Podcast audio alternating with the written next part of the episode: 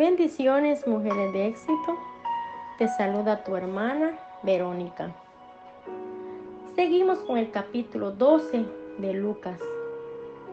Inicia este capítulo con una advertencia de Jesús a sus discípulos y dijo, guardaos de la levadura de los fariseos, que es la hipocresía.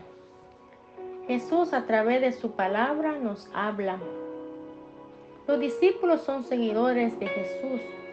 No pueden practicar la hipocresía. Ser hipócrita es representar un papel, llevar una máscara y aparentar lo que no somos.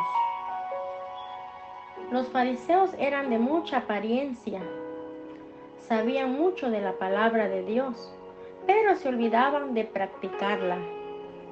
Mateo 23, 13 dice la Biblia, hay de vosotros, escribas y fariseos, hipócritas, ¿por qué cerráis la puerta del reino de Dios a los demás? Y ni entran ustedes ni dejan que otros entren, ni comen ni dejan comer. La hipocresía está en todos lados. Como discípulos tenemos que ser transparentes. Juan 8:31 dice, si vosotros permaneceréis en mi palabra, seréis verdaderamente mis discípulos. Y bienaventurados los que oyen la palabra de Dios y la guardan. También la Biblia nos habla del rico insensato.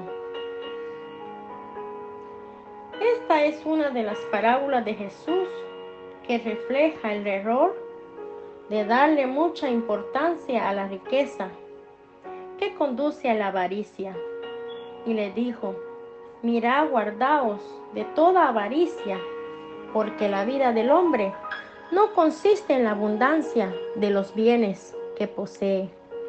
El rico insensato dijo esto, haré, derribaré mis graneros y los edificaré mayores, y ahí guardaré a todos mis frutos y mis bienes, y diré a mi alma, muchos bienes tienes guardados para muchos años.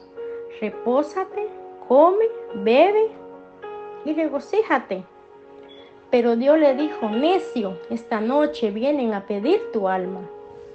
Y lo que has provisto, ¿de quién será? Jesús le dice a sus discípulos, por tanto digo, no os afanéis por vuestra vida, ni por lo que has de comer ni beber.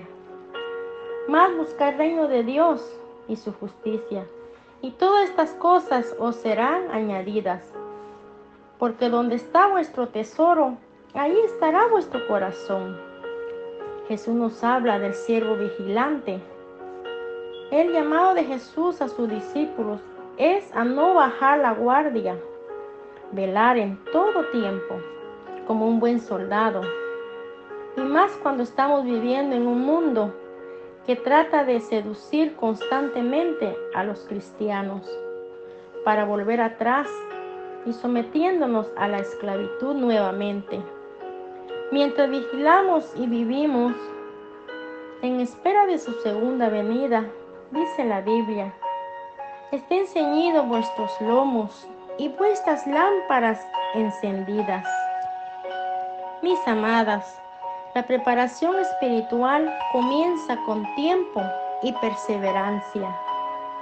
Mantengamos nuestras lámparas encendidas y sirviéndole al Señor con todo el corazón y alma y mente, y en ayuno y en oración.